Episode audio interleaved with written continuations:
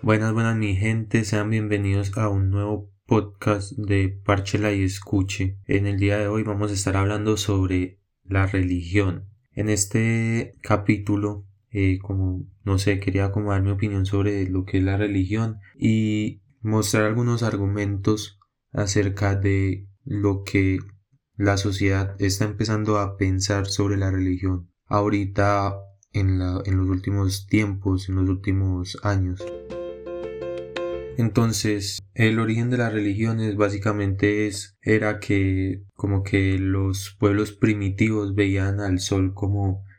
lo máximo y existía la dualidad de la luz y la oscuridad. Entonces, cuando existía la, esta dualidad, es como ahorita que existe el cielo y el infierno. Todos los pueblos primitivos, la, los cavernícolas y todas las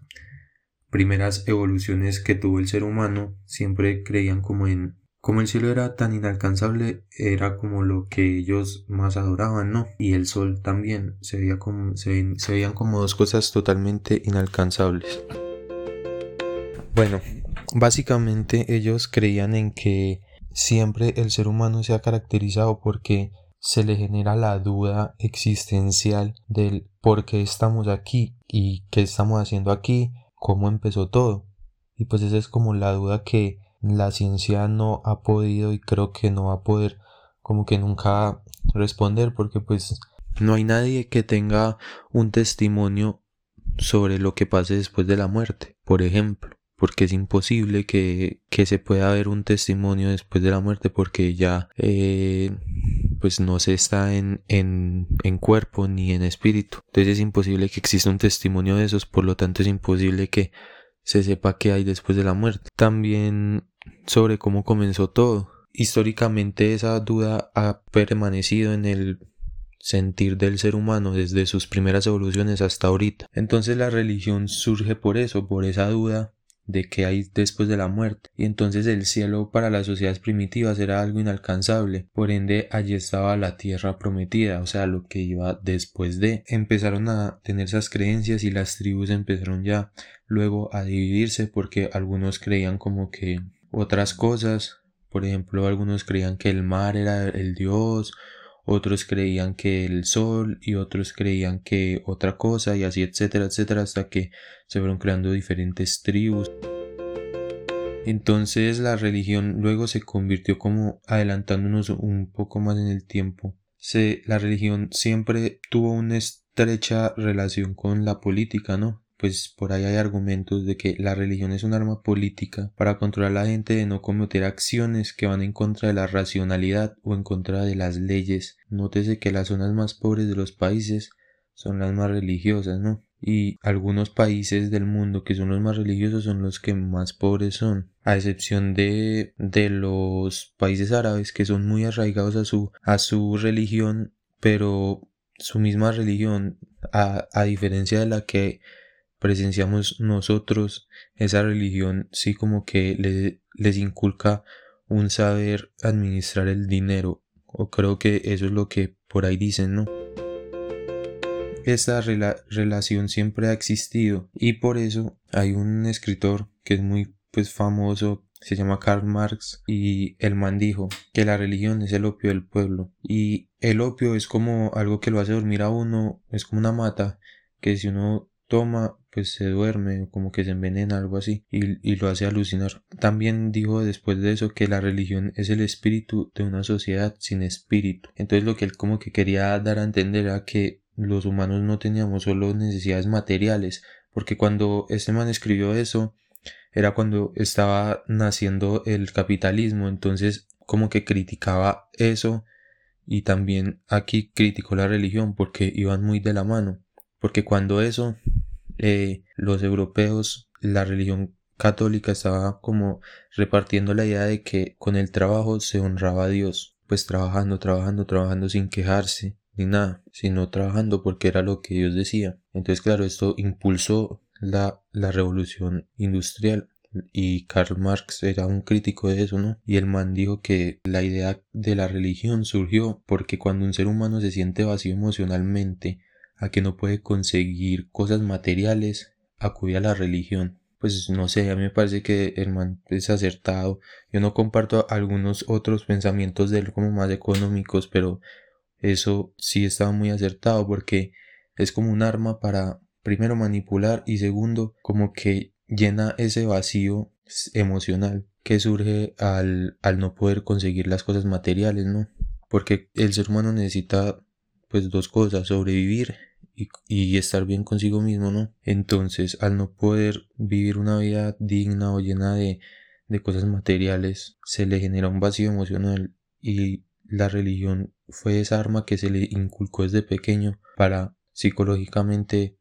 recuperarse, ¿no? Y como darle respuesta a las preguntas que no podemos responder, supuestamente, ¿no? Pues o eso fue lo que pintaron, pero Nietzsche, Nietzsche después, él o antes, no, no, no sé la verdad fechas,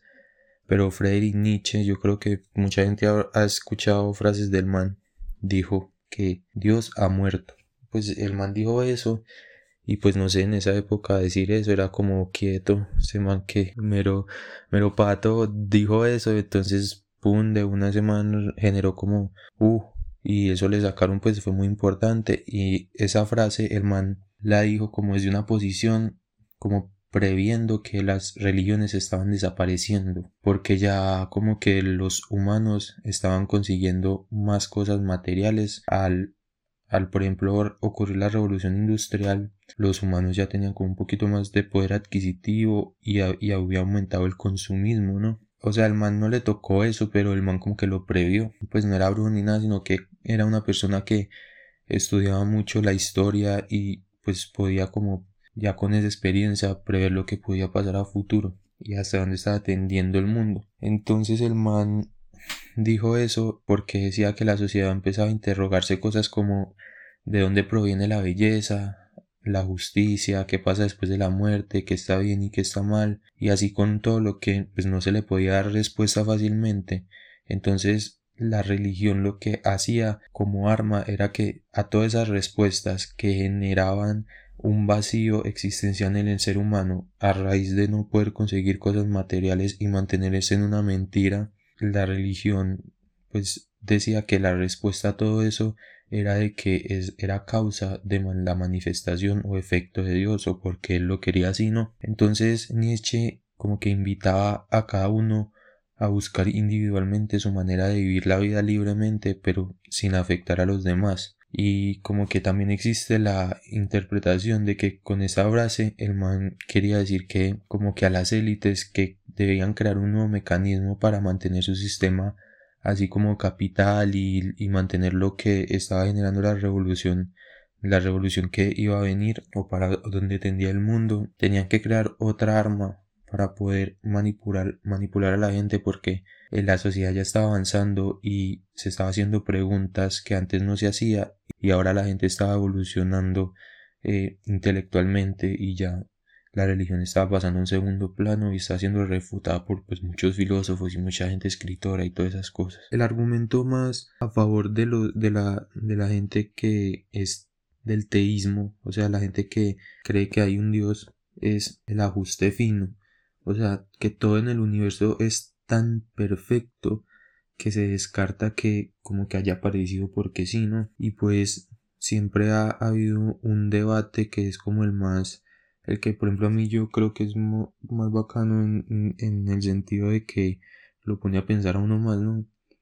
Y lo que pasa es que hay un dilema que se llama el dilema de Picurio. Y entonces el argumento ateísta es que según la religión hay un Dios bueno, misericordioso, omnipotente, o sea que todo lo puede, y omnipresente, o sea que puede estar en cualquier lugar y por ende pues puede hacer lo que quiera y cuando quiera, ¿no? Siempre el argumento más grande del ateísmo, o sea, las personas que no creen en Dios, es que existen miles de, de casos lamentables en la humanidad, como, pues no sé, niños muriéndose de hambre, fenómenos naturales así como tormentas, eh, huracanes y todas esas vainas. mm, Dios no hace nada por eso, pues si existiera haría algo por eso, si es un Dios bueno y omnipotente y omnipresente, pues debería hacer algo por eso, ¿no? Entonces aquí entra el dilema de que, por ejemplo, es misericordioso, pero no es omnipotente y porque no puede solucionar las cosas, o sea, Dios quiere, quisiera solucionar las cosas, pero no puede, o Dios es omnipresente y omnipotente, pero no misericordioso, porque no quiere solucionar las cosas. Entonces, o Dios quiere y no puede, o Dios puede y no quiere. Entonces, el argumento cristiano contra esto es que eh, pues Dios es como un padre que permite que a sus hijos le pongan vacunas, así eso le cause dolor porque es para, o sea, los argumentos cristianos siempre han sido como fábulas o cosas así, ponen como ejemplos para argumentar, y pues uno ve el argumento ateísta y es como un poquito más filosófico, si me entiendes? Como más, trata de llevarlo más allá, el argumento cristiano siempre es como un ejemplo para argumentar lo que ellos dicen, pero pues un ejemplo se puede encontrar mil en la vida y todos se le van a ajustar a, a lo que uno quiera, ¿no? Entonces pues no sé, ahí ya queda a criterio de cada uno. Hay diferentes personas que como opinaron sobre la religión. Uno fue Max Weber que dice que él fue el primero en que sospechó que había una estrecha relación entre el capitalismo y la religión, por lo que yo ya había dicho que los protestantes trabajaban arduamente ya que con el trabajo se honraba a Dios, que es el único camino hacia la eterna salvación según ellos y el otro era Sigmund Freud, que según él la religión era una cuestión psicológica donde el hombre buscaba desesperadamente resolver sus orígenes poniendo como referencia su propia imagen. Entonces que eh, sí era como una búsqueda desesperada hacia, hacia la respuesta a las preguntas que no tienen respuesta, valga la redundancia, ¿no? La religión va a tender a, a desaparecer poco a poco y pues eso se ha, estado viendo últimamente. Ya casi no queda gente que, vaya a, iglesias. Pero pues yo creo que el teísmo sí va a seguir dominando al ateísmo. O sea va a haber mucho más gente que crea en un dios que la gente que no cree en dios. Porque pues no sé es más o sea uno tiende más a sí pensar que hay algo más allá y pues no creo que eso cambie. Mucha gente cree en Dios pero pues no no cree en las religiones y es muy respetable y yo creo que es lo más correcto ahorita porque